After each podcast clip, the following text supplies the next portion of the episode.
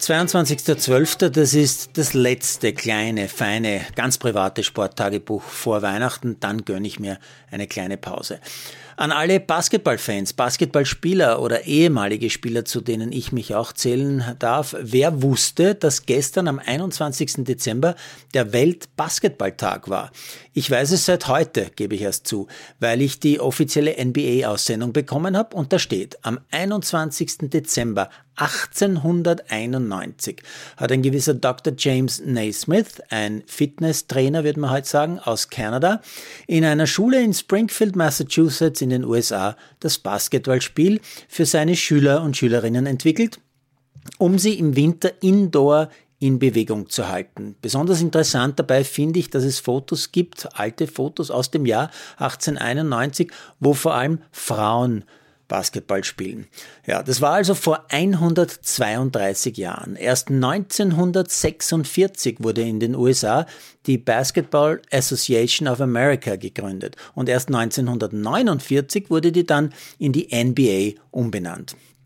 Erst 1996 hat man dann die WNBA, also für die Frauen, gestartet. Am 25. August dieses Jahres hat die UN-Generalversammlung den 21. Dezember jetzt zum World Basketball Day proklamiert. Und deshalb feiert man gestern den ersten Weltbasketballtag. Und wenn die Angaben der NBA stimmen, dann tun das weltweit 450 Millionen Menschen, denn so viele spielen weltweit mindestens Basketball.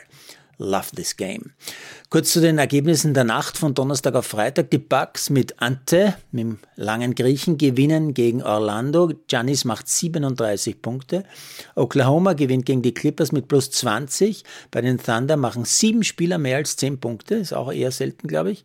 Die Timberwolves schlagen die Lakers ohne LeBron.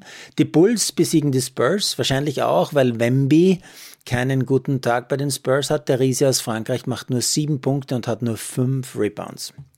Ja, in der Nacht, unmittelbar nach dieser Tagebuchproduktion, folgen schon wieder weitere acht Partien, auch eine von Pöltl mit den Raptors. Ähm, ja, und nochmals der Hinweis für Menschen, die vor und um Weihnachten schlecht schlafen, in der Nacht auf den 24., also von 23. auf 24., von Samstag auf Sonntag, gibt's alleine elf NBA-Partien.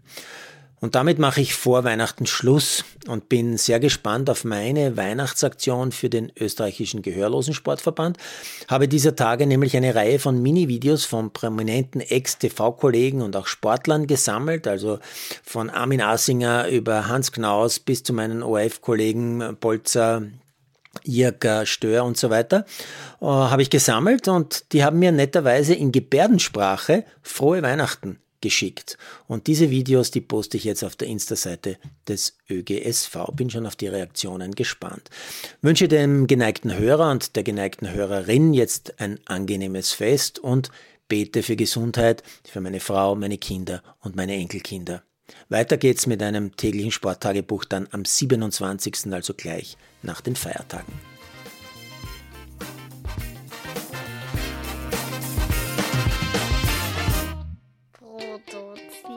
Mama Malderino, hier ist es.